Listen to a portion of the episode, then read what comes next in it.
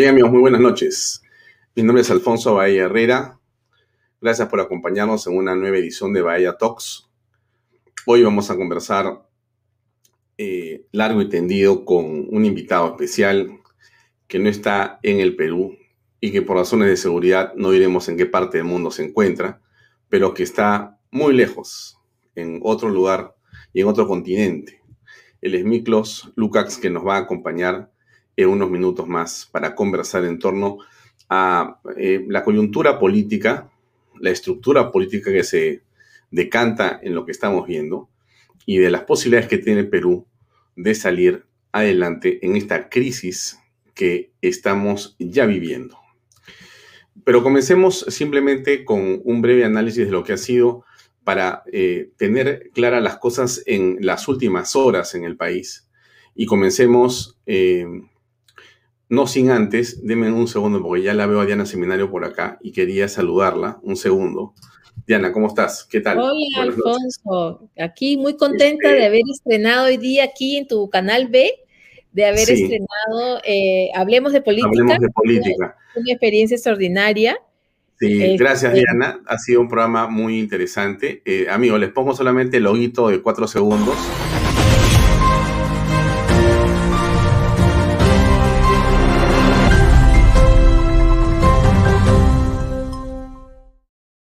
Ese programa de Diana Seminario, todos los días ustedes lo pueden ver eh, media hora antes de Vaya Talks, de seis y media de la tarde a 7 de la noche, o un minuto antes de las 7 de la noche, va a estar Diana Seminario. ¿Haciendo qué, Diana? A ver, cuéntanos tú rápidamente. A les cuento un poco a, nuestros seguidores aquí de Canal B. Lo que, lo que yo eh, trataré de hacer cada día es comentar algunas noticias políticas, por eso el programa se llama Hablemos de Política, pero haciéndolos reflexionar, explicando los porqués, las consecuencias, los cómo, los para qué, ¿no? Esa es un poco la idea de, de, Hablemos de Política, porque muchas veces la gente se alimenta, tiene, tiene como digo, sobredosis de información, pero solamente eso, ¿no? Información, lo que, lo que es necesario y es importantísimo, por eso te agradezco por este espacio, lo que es necesario es poder eh, explicar a, la gente por qué pasan las cosas, por qué una cosa lleva a la otra, ¿no? Entonces, ese es el objetivo de Hablemos de Política y estoy encantada de, poder estar aquí eh, y estar todos los días, ¿no? A partir de hoy, 2 de agosto, eh, para hablar de política. Ya, tampoco diremos dónde está Diana, pero no está en el Perú. Eh, en realidad, hoy día, como ustedes saben, amigos, en poquísimos días regreso. Estemos donde estemos, estamos por Canal B con ustedes, amigos. Eso es lo importante. Gracias, Diana. Muy amable por, tus palabras. Y nos vemos mañana. Bueno, te veo seis y media de la tarde mañana antes de Vaya Talks. Sí, ahí nos vemos. Gracias. Hasta luego. Bien, era Diana Seminario hablando de, hablemos de política, un nuevo programa de Canal B, eh, algo que estoy seguro les va a ser para ustedes de mucha de mucha utilidad. Yo estaba simplemente haciendo un pequeño recuento para que eh, tengamos el contexto para conversar con Miklos. Miklos está en la antesala, está viendo esto también, está conectado desde otra parte del mundo. Eh, miren, el titular del comercio es clarísimo, ¿no? Castillo despachará en Palacio luego de cinco días de secretismo. Y esto era algo inconcebible, ¿no?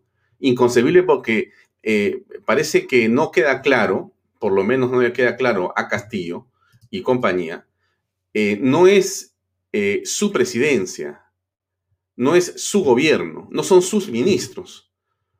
Por lo tanto, él no puede decidir y hacer lo que, digamos, eh, le venga en gana. Lo decimos con todo respeto por el señor presidente Pedro Castillo. El señor presidente Pedro Castillo tiene que atenerse, como todos los ciudadanos atenemos, a la ley, a la constitución, a los reglamentos. Y si ellos mandan lo que hay que hacer cuando una autoridad se reúne para ver temas del Estado, de la nación, temas públicos, la agenda pública, personas con quien se reúnen tienen una eh, identificación y hay un propósito para la reunión. Entonces, nada de esto es ni falta de respeto ni deseo de inmiscuirnos en los temas privados. Al contrario, justamente porque son temas públicos, requieren que las personas se identifiquen y se coloque claramente con qué motivo se han reunido con el presidente de la República. estimados amigos, estamos en un país lleno de temas de corrupción que justamente rodean a quienes toman decisiones desde el gobierno, en las más altas esferas. Si no, miremos dónde han estado muchos de los expresidentes de la República, no solamente unos encarcelados, sino muchos de ellos en procesos penales de enorme complejidad, que no han terminado. Todos, prácticamente todos. Entonces, lo que está pasando, lo que está haciendo el señor Pedro Castillo, es lo que dice el comercio. O sea, luego de cinco días de secretismo, durante cinco días, desde el 28 de julio hasta el día de hoy en la mañana, el señor Castillo ha estado gobernando a espaldas de la legalidad. A espaldas de la legalidad. Y esto no es tener ninguna visión ni de terruqueo, ni, de, ni, contra ninguna consideración de ningún carácter, sino simplemente que a todos los ciudadanos nos corresponde respetar la ley y el presidente de la República es el primero que debe hacerlo.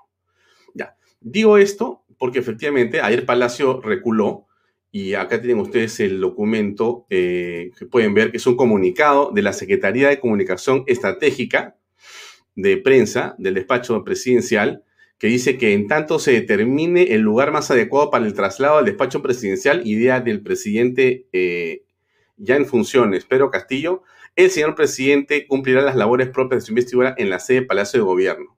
Y miren, solamente para que quede claro lo siguiente. El presidente se paró delante del Congreso y dijo, hemos decidido que esto va a ser un museo. Yo no voy a despachar ahí.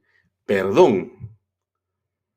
Usted no puede, señor Pedro Castillo y amigos que lo rodean, no pueden ustedes decir qué van a hacer con Palacio de Gobierno porque se les ha ocurrido en sus ínfulas, en sus ideas, respetabilísimas seguramente para mucha gente, de gobierno. No pueden pararse y decir, bueno, ahora Palacio de Gobierno ya no va a ser Palacio de Gobierno. El, el, eh, el, ministerio tal o cual tampoco va a ser, sino va a ser otra cosa. No puede ser así. Menos este, una sede oficial, eh, simbólica, tradicional, y que además está preparada exclusivamente para poder trabajar en los consejos de ministros, tiene al lado a la presencia del Consejo de Ministros y otra serie de instituciones que rodean eh, el aparato ejecutivo en la más alta esfera. En fin, dejamos eso ahí, no, no, no me extiendo porque no viene al caso, pero solamente dejar claro que eh, ha dado marcha atrás Pedro Castillo por la presión de las redes sociales y de la prensa. Ha dado marcha atrás en un error garrafal como otros que está cometiendo. Lo, siguiente de gestión, solamente para dejar claro, eh, el em, Castillo empuja el alza de costo, no solamente del financiamiento para los créditos, con la subida disparada que ha tenido todo lo que son bonos del Perú, sino que todas las cosas en eh, las ciudades se han disparado en los precios. No hablemos del pollo, ni del pan, ni de la harina, pero todo está ahora por los, por los cielos. Y es importante esto de la calle le responde a Bellido, porque la calle ha salido a protestar. Miren ustedes, solamente les pongo este cachito que dura 20 segundos, pero escuchen ustedes, porque me parece importante, tener presente lo que pasó ayer en la tarde en esta manifestación enorme, con un frío extraordinariamente poderoso. Ayer han habido seguramente en el campo de Marte, yo no pude llegar a esa reunión, hubiera querido ir e iré a las próximas que se presenten, deben haber habido entre 14 y 16 grados de temperatura. Un frío tremendo, con un viento tremendo. Ahí estuvo. No, no estuvieron 100 o 200 o 1000 personas, deben haber estado unas 10.000 o 20.000 personas por lo menos, y seguramente me equivoco y no estaban con ninguna bandera de ningún partido político. Esto es exclusivamente un movimiento popular de personas que quieren hacerse sentir porque están cansadas de que quienes han tomado el gobierno en estas últimas cinco días consideren que les pertenece el Perú. O sea, de repente ahora el señor Castillo y su equipo cree que ellos pueden hacer lo que les da la gana. Pero esto es la respuesta de las personas y déjeme ponerlo, por favor, para que usted lo pueda escuchar 20 segundos. Un aplauso para todos ustedes, por favor. Ustedes son los patriotas que van a recuperar el país. ¡Vamos, patriota! ¡Vamos, patriota! ¡Carajo, levantar esa bandera! ¡Hasta llegar a Palacio! Bueno, él era este, el cazalagartos, ¿no? Ustedes se acuerdan de el señor eh, Rafael Santos, candidato de Perú Pata Segura. Él se autodenominó Casalagartos, lo digo sin ninguna falta de respeto, sino con la, digamos, metáfora que lo utilizó para cazar al lagarto de Vizcarra y sus amigos. Bueno, ahí estaba Rafael Santos junto con otros oradores. Ha estado Jorge Villena, Jorge Castillo, Lourdes Flores y otras personas que no representan a partidos políticos necesariamente, para nada. Han estado en función de la masa de personas que se reúne molestas por lo que está pasando en el país. Y eso me parece a mí que es eh, central. Bueno, no voy a hablar más para invitar a eh, Miklos Lucas, que está con nosotros. Miklos, ¿cómo estás? Buenas noches. Micrófono, maestro. Micrófono, micrófono. Ahí está. Ahí está. Gracias por estar con nosotros conectado, Miklos. Sé que es tarde para ti, pero bueno, gracias realmente. No, Alfonso, muchísimas gracias por la invitación y siempre es un placer conversar no solamente con un periodista, sino también con un amigo y también con toda la gente que nos está viendo ¿no? en estos momentos, así que un fuerte abrazo para todos. Bueno, eh, Miklos, tu primera impresión de estos primeros cinco días de gobierno de Pedro Castillo. Bueno, ya en realidad uno pierde la capacidad de sorprenderse, ¿no? Y uno piensa que en el Perú uno ha llegado al límite y de repente siempre surgen cosas que, llegan a sorprenderte aún más. Entonces, eh, creo que estamos en un estado de total y absoluto shock por el, gesto, la señal política que dio Castillo desde el primer momento. Eh, con este gabinete que es, un, que es una afrenta a los peruanos, ¿no? Eh, que es, una, es un gabinete que llama abiertamente a la guerra política, definitivamente. Este ha sido el propósito. Y que creo que, su, eh, que busca, ¿no? como utilizando este lenguaje marxista, ¿no? esta dialéctica hegeliana que Marx utiliza, ¿no? la, la, eh, la agudización de las contradicciones, una frase que le gusta mucho a, a Philip Butters agudizar las contradicciones en estos momentos, ¿no? Eh, tensionar lo, político al máximo y probablemente forzar una, ¿no? Forzar un, eh, que no se le dé el voto de, confianza al, gabinete para, quién sabe después qué, abrir qué cosa, qué tipo de caminos más adelante, ¿no? Pero yo veo eh, una orientación clara a lo que es generar una nueva asamblea constituyente. Creo que ese es el principal objetivo político de este gobierno, ¿no? y modificar la constitución y a través de eso ya perpetuarse en el poder. Ahora, ya, tú, tú eh, consideras que el retorno de Franque al gabinete, porque Franque se va en la noche, cabizbajo y meditabundo, y regresa al día siguiente, más bien eh, animoso y con cierta, digamos, algarabía por su eh, ingreso al gabinete que había, digamos, desdeñado hacía unas horas. ¿Tú tienes la impresión de que la presencia del señor Franke recompone las cosas como algunos están diciendo? no, en lo absoluto. Franke me parece un, así como lo han tratado, ¿no? Esa es la, esa es la relevancia que tiene. Franke es absolutamente irrelevante en el tablero político actual. No da ninguna confianza ni a los inversionistas. Este es un sujeto que tiene un discurso abiertamente colectivista, o sea, tampoco es nada nuevo, pero se ha juntado con gente que es más roja que él. Entonces, ya el solo trato que le han dado, eh, ¿no? De hacerlo esperar, es simplemente un sujeto que está puesto ahí para rellenar un ministerio probablemente en el cual no tenían gente, ¿no? Porque los otros ministros que han puesto son de terror, eh, entre, entre sus antecedentes o sus vínculos o sus afiliaciones o sus corazoncitos rojos, ¿no? Filoterroristas abiertamente y otros que son unos incompetentes sin mayor experiencia. Eh, lo de Frank es simplemente anecdótico. O Frank no tiene ninguna relevancia ni en ese gabinete ni en el destino político del país. Es simplemente una ficha como para generar, eh, vamos a decir, comidilla política, ¿no? Comidilla mediática para que la gente opine públicamente, pero es más un distractivo que un, que un efecto real en, las decisiones políticas del país. Es, un, completamente irrelevante.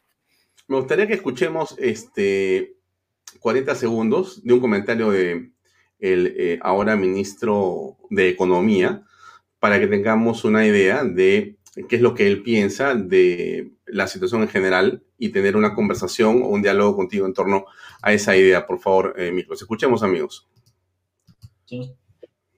Perdón. No tendrá un rol en su gobierno. Está clarito, no veo ninguna duda en esa afirmación. No hay ningún espacio gris. ¿Y si eso no el señor Cerrón no tendrá ningún rol en el gobierno. ¿Y si eso no se cumple? Yo, digamos, si no se cumple, cualquier promesa incumplida obviamente cualquier persona tendrá que revisar sus, sus compromisos, pero yo estoy convencido de que se va a cumplir. Correcto, pero por supuesto. cabe siempre esa posibilidad. ¿Usted también revisaría compromiso? Yo, yo la niego, esa posibilidad, digamos. Bueno. Pero desde luego, yo confío en la palabra de maestro del profesor Castillo. De acuerdo. Muchas. Hmm. Hmm. Mira, ah, interesante. No, tendrá un rol en su gobierno. Perdón, déjame apagar al señor. Eh, hoy día eh, me llegó el reporte Macroconsult, una eh, empresa consultora muy importante que en unión, en unidad, en trabajo con el equipo de 50 más 1, han elaborado ese gráfico que está ahí, mi estimado Miklos, y que más bien contradice completamente la realidad de lo que señala el señor Frank. ¿no? Frank que dice, ah, el favor, ¿cómo se te ocurre que va a estar acá Cerrón? Em, después saldremos especialmente de Cerrón, pero lo que dice un análisis eh, de esta compañía, que es muy seria además, formada por profesionales muy competentes, dicen eh, círculos de influencia alrededor de Pedro Castillo y la designación de responsables sectoriales. El cuadro es muy claro, porque como ustedes ven, hay un círculo muy grande que es el Perú Libre, o sea, Vladimir Cerrón, ¿no es cierto? Y es eh, el círculo que rodea a Pedro Castillo. Y después están los demás equipos, ¿no es cierto? Primer equipo técnico, Dina Boluarte, está Guido Bellido, está acá, están los demás, ¿no es cierto? Eh, Frente Amplio, Juntos por el Perú, en fin, ya, ya eso, eso ya es como quien dice, pues, este, lo que quedó. Pero en el centro del poder, rodeando al presidente de la República, está Perú Libre, en un análisis que corresponde a lo que hemos visto en un gabinete que básicamente, Miklos, y ahí por favor tu opinión, es político, porque el mensaje del eh, eh, gabinete es político. ¿Cuál es tu percepción de ese gabinete? Bueno, como dije, no es un gabinete que ha sido llamado a generar eh, polarización abiertamente. Es un gabinete de confrontación política que está buscando forzar una decisión por parte del Congreso. ¿no? Y creo que ahí hemos visto de parte de, por ejemplo, Marta Chávez, ella decía que había que darles el voto de confianza para que ellos cometieran después sus, sus propios errores, eh, o sea, darles esa posibilidad, ¿no? De que se enredaran con sus propios eh, problemas. Hay otras personas que han dicho que de frente hay que ir a, censurar a este gabinete, ¿no? Eh, a no darle el voto de confianza. Entonces, tampoco hay claridad en el campo de la oposición, si es que se puede hablar de una oposición de de derecha, centro derecha y algún centro izquierda moderado, ¿no? Podrías apelar en este caso a este, este nuevo engendro que se ha formado entre el Partido Morado y, y Somos Perú, pero nuevamente tú dices, tú puedes contar con esa gente, es, es imposible. Yo solamente cortito nomás, tú tienes que ver que para vacar a un presidente, por ejemplo, si es que no vamos al tema de la vacancia y se fuerza una vacancia, tendrías que tener 87 votos. Perú Libre tiene 37 congresistas. Le sumas 5 de Juntos por el Perú, o sea, de, perdón, del Frente Amplio, de Verónica Mendoza, y ya tienes ahí 42 votos. Te falta uno más, perdón, te faltan dos más para eh, bloquear cualquier iniciativa de ese, estilo.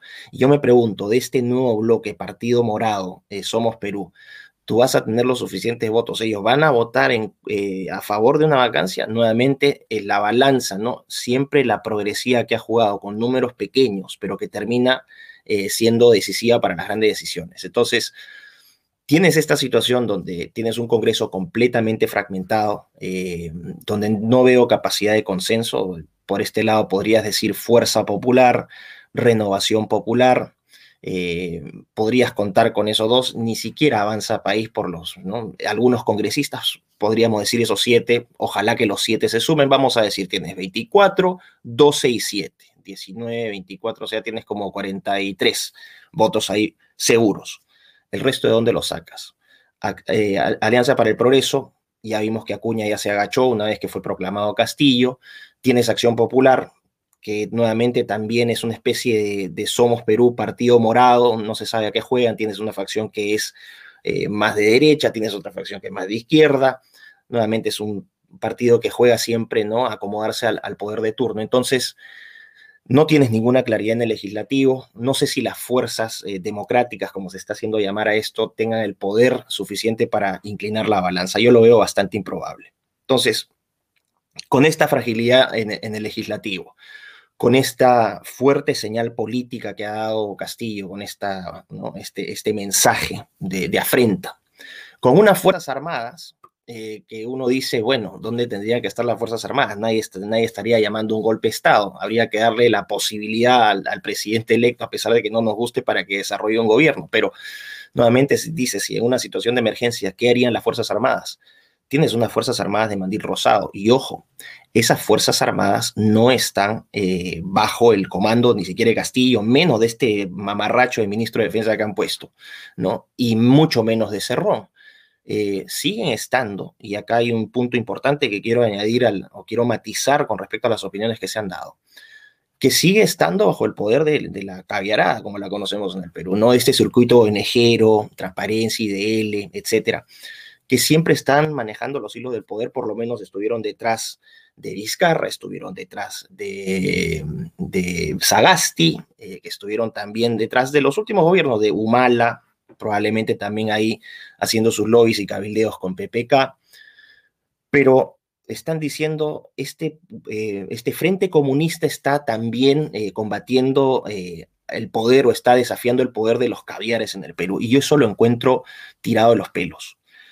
Y aquí es lo que quería matizar con esta información. Tú tienes 20 años de hegemonía caviar o progresista en el Perú, donde durante esos 20 años han copado todas las instituciones.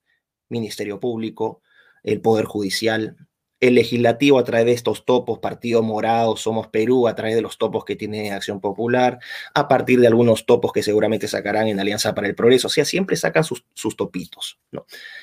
Tienes este, ya infiltrados ahí seguramente funcionarios en el poder este, ejecutivo, en diferentes ministerios, en la SUNEDU, que es una herramienta, es un arma política, eh, en los medios de prensa. Y tú, vas, y tú dices, en 20, 20 años de, estructuración de esta, ¿no? de, esta, de esta máquina de poder detrás del poder, que en unos pocos días Castillo, Cerrón van a poder desafiar esa maquinaria, yo lo veo bastante improbable. Y mi hipótesis es, no, eh, la caviera nunca da puntada sin hilo. Y si se demoraron tanto en proclamar al presidente, es desde mi perspectiva, y esto es una interpretación personal, es una hipótesis, es que durante esos, esas semanas donde se tardaron, donde hacían este juego, esta, esta finta de que el jurado nacional estaba resolviendo las apelaciones, han sido semanas de negociación con, esta nueva, con este nuevo gobierno ¿no? que, iba a entrar y seguramente deben haber negociado eh, algún tipo de, ¿no? de concesiones, de límites, de divisiones, de, ¿no? de beneficios. Entonces yo no veo honestamente que eh, este bloque de Perú Libre esté desafiando abiertamente el poder de la progresía en el Perú. Yo creo que la progresía está calculando detrás estos movimientos. No tengo la menor duda que ellos están atizando esta situación. Y claro, la gente dice, pero mira los medios de prensa que también están siendo atacados. Y al final yo digo, bueno, palabras hemos tenido un montón, pero lo puse en Twitter. Yo recién voy a creer que Perú Libre y el comunismo en el Perú están desafiando la hegemonía caviar cuando persigan abiertamente a todos los cabecillas de esas ONGs, cuando los persigan judicialmente, no solamente políticamente, sino judicialmente. Cuando haya una abolición total de toda esta agenda progresista, las agendas del medio ambiente, el género, el LGBT, el lobby, este aborto, etcétera, que se ha presentado a, Pedro Castillo como un conservador de izquierdas, eh, y en realidad, nuevamente, son palabras, quiero ver hechos. Cuando se vea expropiación de medios de prensa, sobre todo la República de, de Mome, si es que vamos a ver eso, entonces, si es que vienen esos actos, ¿no? Y que se, y que se acaben todas las consultorías, todas. Entonces, si vienen esos hechos, yo voy a decir, bueno, sí, ahora sí los comunistas están tomando el poder. Pero hasta que eso no ocurra, lo que yo veo en las portadas de los diarios, en los noticieros, eh, en diferentes medios de prensa, es pura bulla, puro circo para que la gente esté confundida y no esté viendo qué es lo que hay detrás de todo esto. Finalmente, ¿quiénes se quieren perpetuar en el poder? ¿Es un fin exclusivo solamente de los, de los comunistas? No creo. Entonces yo entraría con esa línea de análisis. Porque, ojo, y con esto cierro esta idea, la gente siempre tiende a pensar en las instituciones, pero ¿cómo? Es muy difícil porque esto es una como conspiranoico.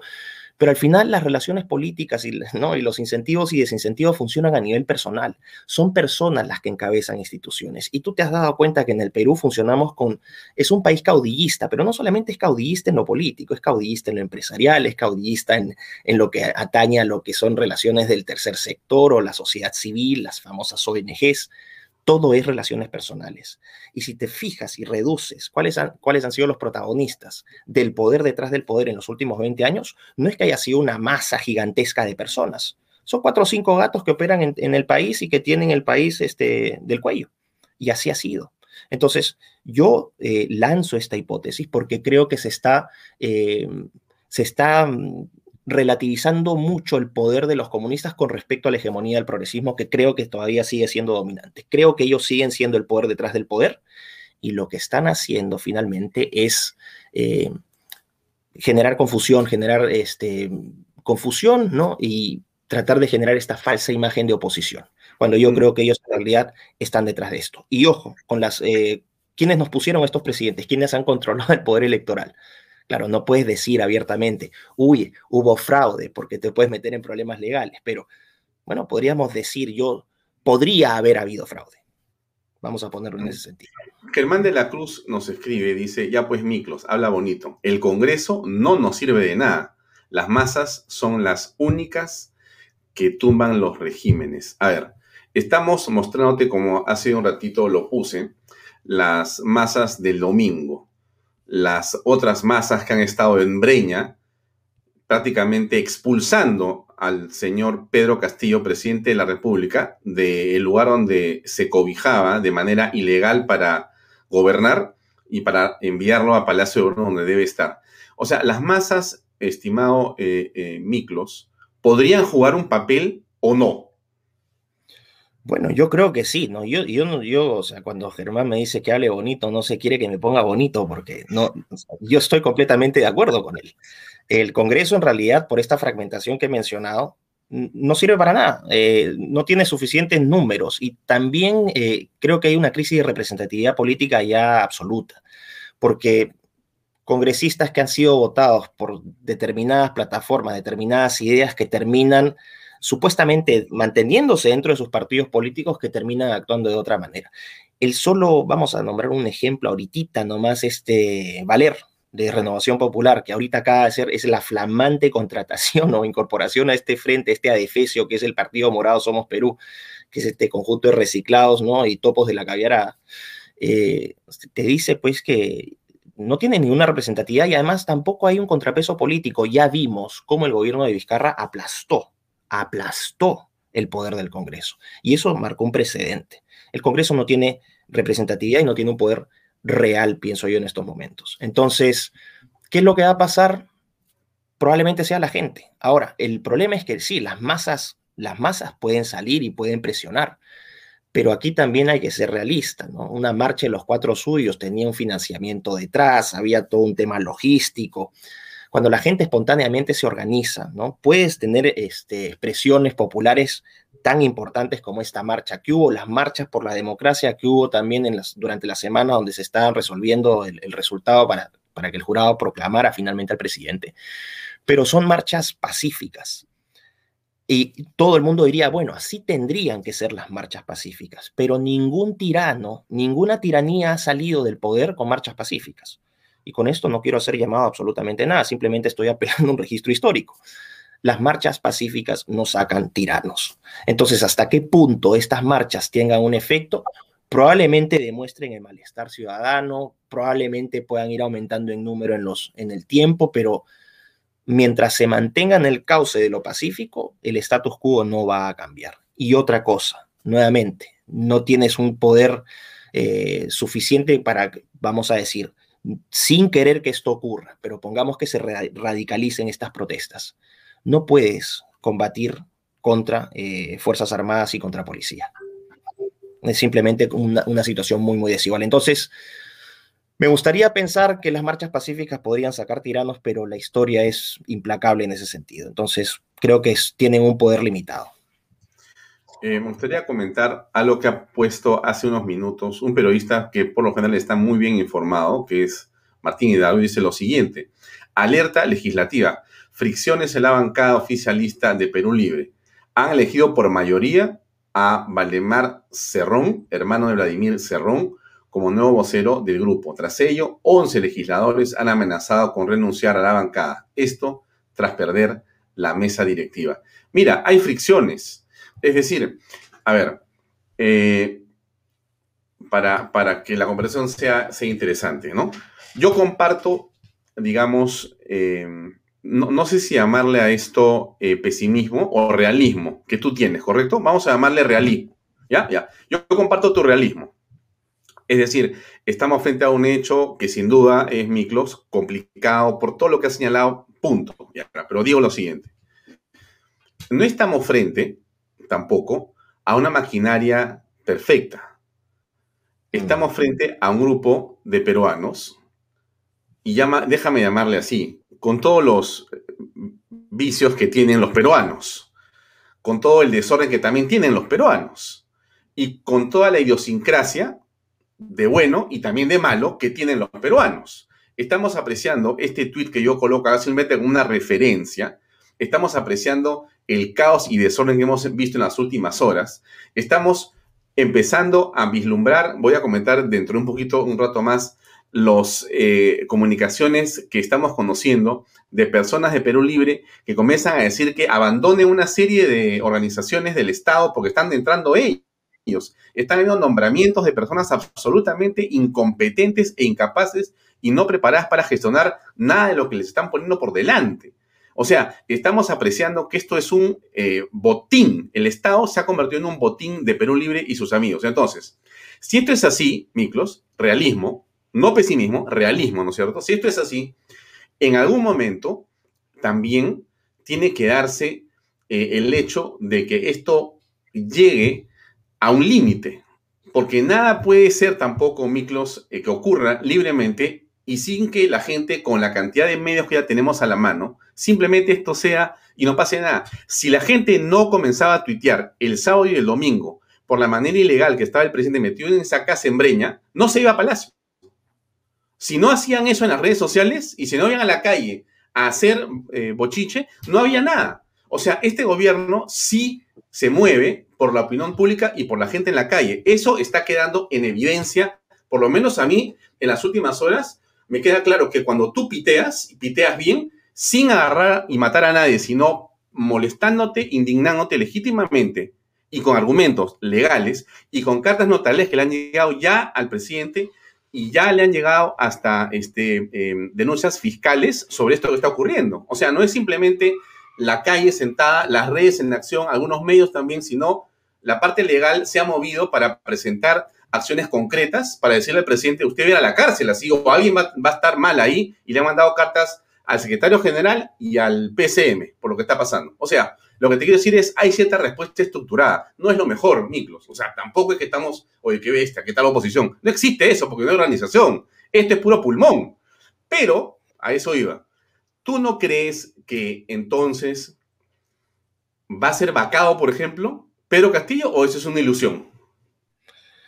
A ver, eh, con respecto a la primera, no quiero menospreciar, todo lo contrario. Yo también soy hijo del activismo político, o sea, yo he hecho activismo político en Twitter durante varios eh, años y hemos tenido victorias importantes y hemos sacado a la luz varias cosas en conjunto con una serie de amigos. También he participado en protestas, en marchas, y sí, claro que tienen algún efecto, o sea, hacen demostrar, hacen, muestran ese descontento, ¿no? Que es, eh, y en la medida en que los números vayan aumentando, claro, eso podría en algún momento preocupar al poder de turno.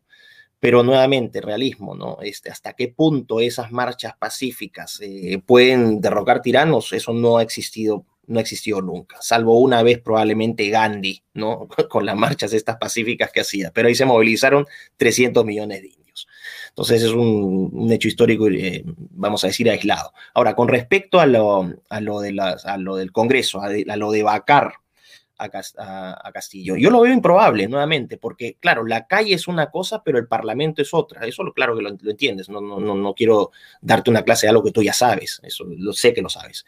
Pero el Congreso no tiene, una, no tiene un volumen suficiente. No creo que estén los votos, esos 87 votos, para vacarlo constitucionalmente.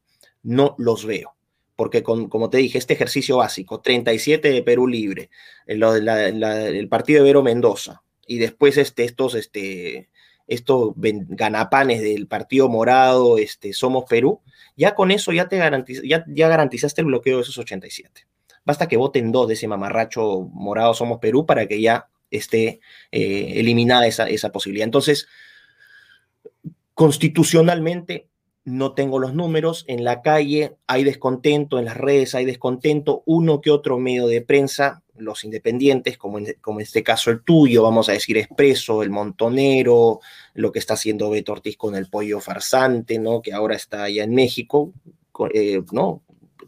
sus razones tendrá de estar por allá, pero el hecho es que no veo que sea suficiente presión. Ahora también hay otro problema, que dentro de los partidos, o dentro de, los grupos políticos, vamos a decir así, que están en el lado de la oposición abiertamente anticomunista, también tienes mensajes y tienes posiciones que que no llaman o que no invitan a la, a la esperanza, porque tienes posiciones ambiguas, Fuerza Popular, por ejemplo, nunca sabes, eh, nunca, ya no sabes qué va a ser Fuerza Popular, o sea, tienes un bloque, tienes congresistas individualmente que sí son valientes, son aguerridos y sueltan, y sueltan arengas y llaman a la gente a, a defender la democracia, pero después a la hora de los votos, a la hora de las declaraciones de verdad, ¡pum!, se desinflan.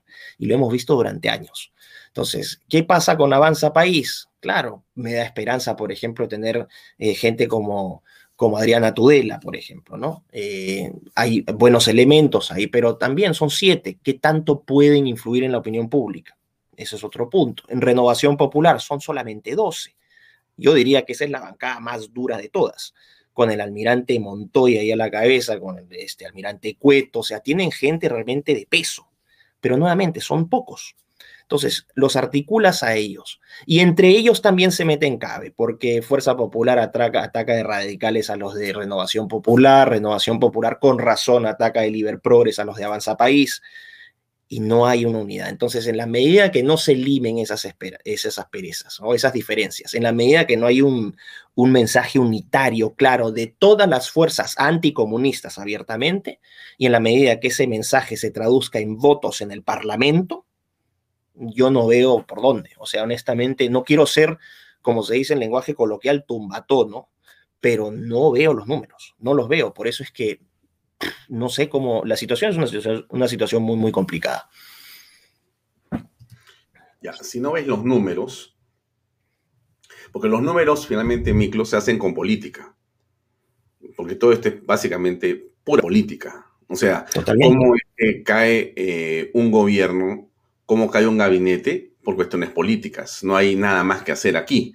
Y entonces, en este momento, lo que estamos apreciando los peruanos es que lo que ha hecho el señor Pedro Castillo, según su percepción y la del grupo que lo acompaña, es eh, cumplir con quienes en la campaña les sirvieron y los ayudaron y con quienes ellos tienen seguramente un deber de devolverles el esfuerzo o el trabajo. Entonces han sido colocados en esa virtud pero no por eh, un merecimiento en función de las capacidades técnicas ni de los planes que no existen, sino simplemente es para copar y para devolver una especie de favores de campaña, lo cual es una eh, cuestión, por decirlo menos, irresponsable, ¿no? lo decimos este, con el respeto que corresponde, porque no se trata de, de, injuriar a nadie, sino con el respeto que corresponde nos parece que es irresponsable poner personas que en su mayoría no tienen ninguna experiencia pública a manejar ministerios, perdóname. O sea, no le estoy, no le estoy diciendo, manéjame eh, la chingana un ratito que voy y regreso. Es un ministerio con decenas de miles de soles de presupuesto que los peruanos pagamos en impuestos con mucho esfuerzo todo el tiempo. Claro, ¿no? Donde hay tantas carencias, tantas carencias y tanta corrupción. Ahí pones a la gente que no tiene experiencia pública. Pero la pregunta. Sí, dime, dime, dime. No, no, estoy completamente de acuerdo cortito, cortito con esto. No estoy completamente de acuerdo. Se han puesto una manga de, gente que es incompetente para los cargos. O sea, estaba viendo este reportaje de Panorama, como preparándome un poco para esta, para esta conversación. El de producción, por ejemplo. El de defensa, este escándalo que tuvo ahí en el, en el CAL. El, de transportes. O sea, la cantidad de. El Ciro, Ciro Galvez en, en cultura. Es que es, realmente es para, es para O sea, que caiga un meteorito, esa, es la, debe ser la, ¿no? el llamado del peruano es que caiga un meteorito, o sea, ¿qué más nos puede pasar? gente absolutamente incompetente, pero es parte de esta repartija del poder. O sea, esta, este discurso que ya lo hemos visto trillado hasta el cansancio, donde la gente cree, ¿no? Deposita su esperanza porque está completamente hastiada de, la política de siempre. Entonces dice que vengan estos nuevos, que son de izquierda, que vienen con este discurso indigenista, de reivindicación, ¿no? Que, que, que canalice ese resentimiento y ese y ese, y ese odio en muchos casos justificado por las, por las décadas de olvido de mucho de gran sector de la población, pero nuevamente entran, entran al Estado a repartírselo. Pero eso no es ninguna novedad. El problema es que ahora no solamente entran a repartirse el Estado, sino que eso también trae consecuencias en materia económica, porque antes se repartían el Estado, pero la economía más o menos seguía ¿no? en piloto automático. Ahora las medidas que han tomado con este gabinete, ves el caso del dólar, eh, de un día para otro se ¿no? pierde casi 7% de su valor con respecto al el sol, pierde casi 7% de su valor con respecto al dólar en un solo día. Eh, y un momento importante, porque mira, no sé si mucha gente sepa, pero en estos momentos el precio del cobre está aumentando. El, precio del cobre está aumentando y hay una gran demanda por cobre. Nosotros somos segundo productor mundial de cobre detrás de Chile. Y ese, lo que deberíamos haber visto es una, un descenso en el precio, ¿no? O sea, un fortalecimiento del sol. Y lo que hemos visto es esta debilidad. Entonces, ahora he visto también que incluso quieren este, demandar a, penalmente a Velar, a, Velarde porque aumentó el precio del dólar. O sea, es, es, un, es un macondo político el Perú. Y lamentablemente se le avisó a la gente, por favor no voten por, por este sujeto porque esto es lo que va a traer. Y lo que estás viendo ahora es esta situación. Y creo que vi también en RPP, en una nota, que la canasta básica, producto de esta, ¿no? de esta devaluación, o sea, esta pérdida de valor del, sol con respecto al dólar, significa un aumento de 40 soles en la canasta básica familiar de la familia más pobre del país. 40 soles. Entonces, en cinco días, los peruanos más, más pobres del sector D y E van a tener que pagar 40 soles más con un sueldo mínimo que creo que no pasa a los 900, o que está por ahí. Imagínate. Ahora, ahí está.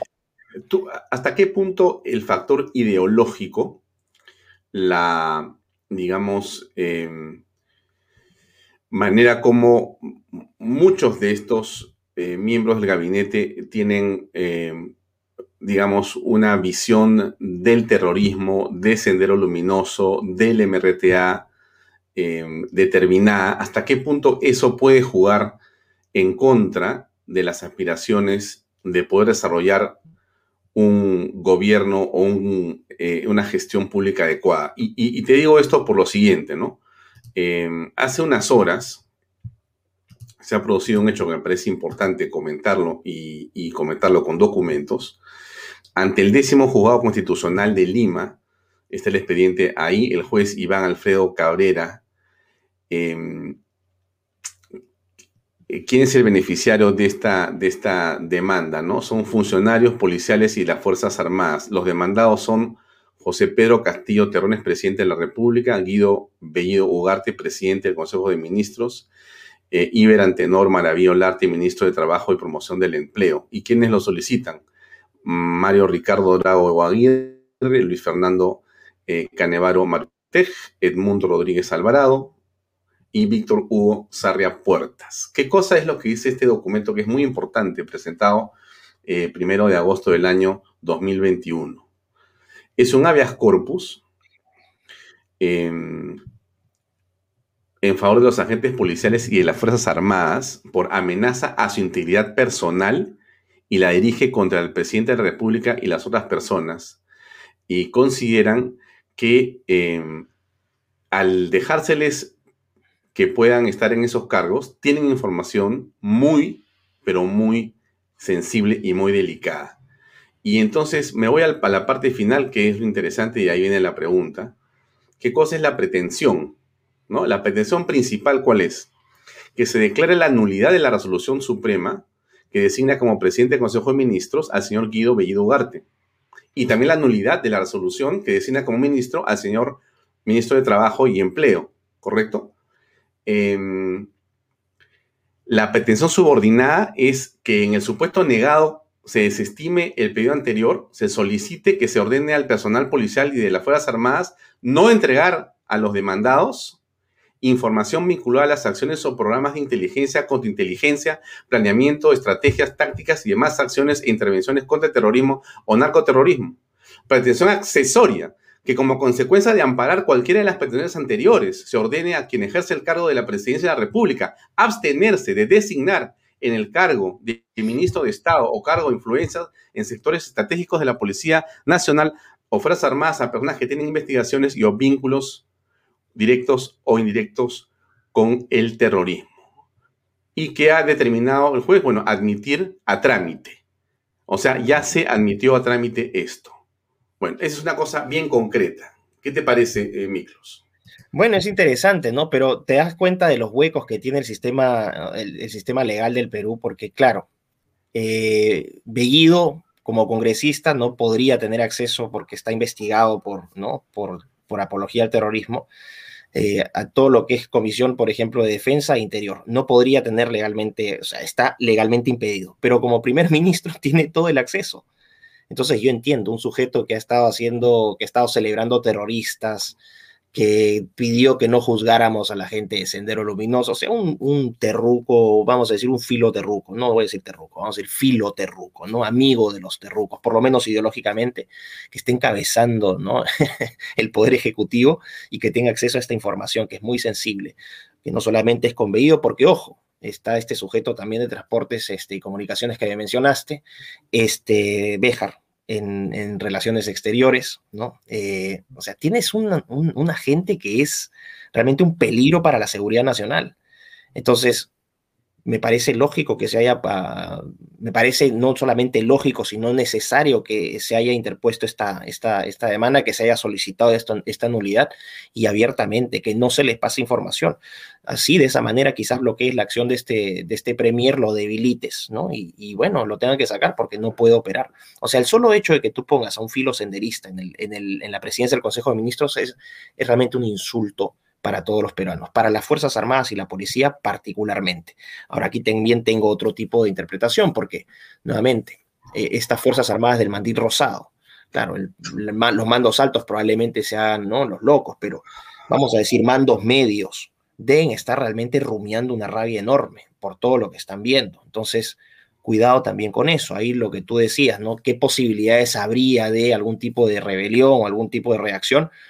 El Perú es impredecible, ¿no? Y así como tenías locumbazos, puedes tener también, este, quién sabe, castillazos, ¿no? Anticastillazos.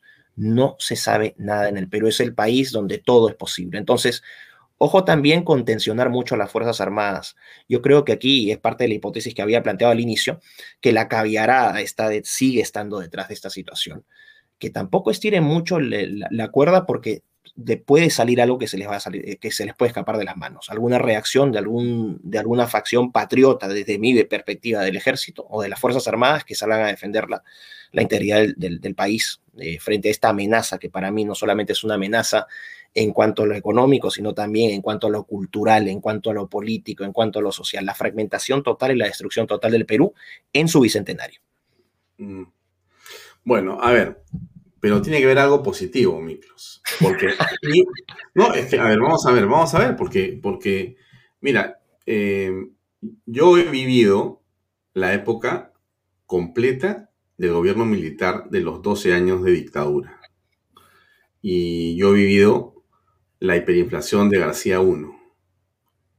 Y las cosas estaban realmente mal, Miklos. Realmente mal, te lo digo, ¿eh? realmente mal. Este país no valía un céntimo. Y los peruanos no valíamos nada, nada, de nada, de nada. Y de ahí hemos salido, ¿no? Entonces, ahora tenemos mucho más activos desde todo punto de vista, no, no solamente económicos. Hay muchos activos que antes no existían en el país. Y yo creo que hay un eh, grupo de personas importante y creciente que está dispuesta a dar la batalla en el Perú y también desde fuera del Perú, como tú otras personas, para ayudar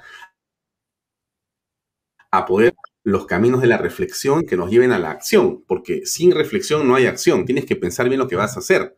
Entonces, entonces, para ir dejando, nos quedan nueve minutos, el espíritu esperanzador, que siempre hay que tratar de entregar, porque si no, ¿para qué estamos acá? Entonces, habiendo visto, Miklos, contigo un ratito lo que es la realidad, ¿no es cierto? No el pesimismo, sino el realismo. Bueno, ¿qué? ¿Cómo comenzamos a transitar por un camino de esperanza? Hay, o, o tú dices, no, no, no, apaga la luz, compadre, y vámonos. No, no, no, nunca, nunca. Y eso es prueba de la labor que he hecho, por lo menos en redes, durante tantos años. A pesar de que sea un pesimista, creo que eh, creo que los pesimistas terminamos siendo dentro de los más combativos también, porque nunca perdemos la esperanza a pesar de ser, de ver las cosas con cierto, ¿no? Con cierta tristeza, con cierta decepción. Pero lo que tú has dicho es muy cierto. Yo no viví la época de Velasco, pero sí viví la época del terrorismo. La recuerdo perfectamente. Era niño y después ya creciendo adolescente. Y fue una época, como tú dices, muy, muy dura. Y fue una época mucho, mucho más dura que la que estamos viviendo ahora. Eso hay que ponerlo en contexto también. Y los peruanos salimos adelante. Históricamente el Perú es un país que ha sufrido muchísimos golpes, ya sea guerra, ya sea conflictos internos, desastres naturales. Somos un país permanentemente golpeado y el peruano ha adquirido una, una resiliencia realmente única. Entonces, desde esa perspectiva, yo pienso que el, el peruano podrá tener miles de defectos, pero también tiene muchas virtudes. Y dentro de esas virtudes está esa capacidad de nunca bajar los brazos frente a la adversidad. Y eso es lo que me identifica mucho con mi país. Entonces, sí, es probable, eh, eh, no es, es probable, es una certeza que van a venir tiempos muy difíciles eh, en el plano económico, en el plano social, probablemente más tensiones, la total prostitución de las instituciones del país, una corrupción rampante, pero nuevamente, todo tiene un límite. Y yo creo, como tú bien dices, ¿no? Este, esta, esta capacidad del peruano de adaptarse, pero también de rebelarse frente a la injusticia. Entonces, eh, yo mantengo esa esperanza de que el Perú salga adelante a pesar de sus dificultades. Por eso seguimos dando esta pelea a pesar de todas las limitaciones que tenemos, censuras, este, persecuciones, amenazas de demandas. Todos hemos tenido nuestra, nuestra parte de esto pero nunca bajamos los brazos. Y yo invito a la gente a que no lo haga y que, ojo, que no se trata porque la estrategia del enemigo, ¿no? Del enemigo que hoy ocupe el poder, desde mi perspectiva de manera ilegítima, desde mi perspectiva de una manera falsa, pues no ganaron la elección, esta es una opinión personal. Eh, que, que, no caigamos en, esta, en este error de estar etiquetándonos ahora en grupos, este, vamos a decir, de, de liberales o este, conservadores o acción, renovación popular, celestes, naranjas, todos los que estén en contra de este régimen, que desde mi perspectiva es un régimen que es un cáncer para el país, es una, es una maldición lo que nos ha caído, ¿no? que se unan y que trabajen juntos. Creo que ese es un primer paso, la unidad en el discurso y en la acción política. Que no evaluemos esto también y a la población que no evalúen a, la, acción del Congreso en, base a bancadas, porque ese es el gran truco también. Evalúen en base a acciones personales. Identifiquen a los congresistas uno por uno, porque es fácil esconderse en la bancada y, ¿no? y empezar ahí a pasar troyanos. Evaluemos a los congresistas uno por uno, que nos representen uno por uno. Estoy seguro que vas a encontrar en Acción Popular, a pesar de, este, de esta pésima ¿no? impresión que yo tengo de ese partido, lamentablemente, que vas a encontrar gente que en algún momento pueda reaccionar y diga, ¿sabes qué? Mi país primero. Y puedo unirme en votos con la gente de Fuerza Popular, con la gente de Renovación Popular, con Avanza País, etcétera. Viendo cómo en bloque formamos un bloque en el legislativo, que supuestamente es la representación política ¿no? del, del voto popular ahí en el Parlamento, y también la acción en calle que la gente no baje los brazos, que sigan saliendo a protestar, que sigan saliendo a marchar. Las cosas se van a poner, no es, no es pesimismo, creo que es realismo decir, económicamente se van a poner peor. Espero que no se pongan demasiado peor, pero sí van a ponerse, van a seguir este, agravándose. Y eso también, cuando la gente empieza a ver que su bolsillo está siendo tocado, porque al peruano le afectan dos cosas, o le, o le cae palo o le tocas el bolsillo. Siempre ha sido así históricamente y cuando empiece a, achicarse el bolsillo, cuando empiecen a achicarse los recursos, cuando los platos de, ¿no? Cuando el plato de comida sea más chico, la gente va a salir a, va a, salir a protestar. Y creo que eso va a generar una reacción que si no es controlada por el poder detrás del poder, que es la hipótesis que yo planteo, se les puede escapar de las manos. Y ojo que ahí sí entramos en un terreno de que, sabe que puede. O sea, nadie es, en el caso del Perú, pronosticar cosas es, es, absolutamente irresponsable. Pero sí se puede trabajar en una línea donde, digamos, unidad en el discurso, unidad en la acción política, olvidarnos de las divisiones por este, momento, por lo menos, y combatir al tirano comunista, ¿no? Al cáncer comunista que hoy nos está destruyendo el país. En solo cinco días ya han hecho destrozo y medio. Imagínate cinco años. No aguantamos. Mira, ahí terminamos. Miklos, gracias por tu tiempo. Realmente muy valioso. Las opiniones de muchas personas respaldan lo que dices. También hay críticas, por supuesto, que son bienvenidas. Eh, yo me quedo con este, esta frase del señor Reyes ñopo, eh, Germán, que dice, soy optimista también. Jamás bajaré los brazos. Mi patriotismo es fuerte. Viva el Perú, señores. Así es. Creo que hay que pensar de esa manera. Hay que seguir eh, con respeto pero con eh, mucha precisión y entereza, afrontando los tiempos que vienen. Miklos, muchas gracias. Muchísimas gracias, Alfonso, y un saludo a toda la gente, a los que criticaron y a los que estuvieron de acuerdo. Un fuerte abrazo y bueno, aquí seguimos dando batalla. Gracias, un abrazo y buenas noches. Gracias. Gracias. Bien, amigos, terminamos el programa. Era Miklos Lukács, que estaba desde muy lejos, en otra parte del planeta, en otro continente, conversando con nosotros. Se tomó un tiempo para poder eh, atendernos. Solamente les dejo aquí la publicidad de eh, tu bar de cervezas premium, donde estés. Premium Beers Authority. Pedidos al 983-386-441. Es un auspiciador que nos acompaña. No se olviden. Premium Beers Authority. La cerveza premium donde estés. Ahí están los teléfonos y también los pueden seguir en sus redes sociales. Bien, estamos listos para acabar. No se olviden que eh, también nos pueden ver, por si acaso, o escuchar los domingos en PBO Radio 91.9 FM. Este domingo hemos estado desde las 5 hasta las 10 de la noche, no en vivo, por supuesto, sino a través de la repetición de todos los programas que hacemos. Los juntamos nosotros y ponemos algunas cosas más y hacemos un gran compendio para los domingos en la tarde y ustedes pueden escucharlo. Los que se perdieron alguna, algún programa de estos, si quieren escuchar nuevamente a los invitados, el día domingo eh, por radio de 5 a 10 de la noche y también lo pueden por las redes sociales. Bien, nos despedimos. Mañana estamos con ustedes a las 7 en punto. Tenemos un invitado especial también. Nos va a acompañar Ricardo Belmont. Así es. Él tiene otra visión de las cosas, también respetable, como todas las visiones de las cosas. Así que escucharemos a don Ricardo para ver qué es lo que piensa de la coyuntura actual. Será seguramente un programa tan interesante como el de Miklos Lucas.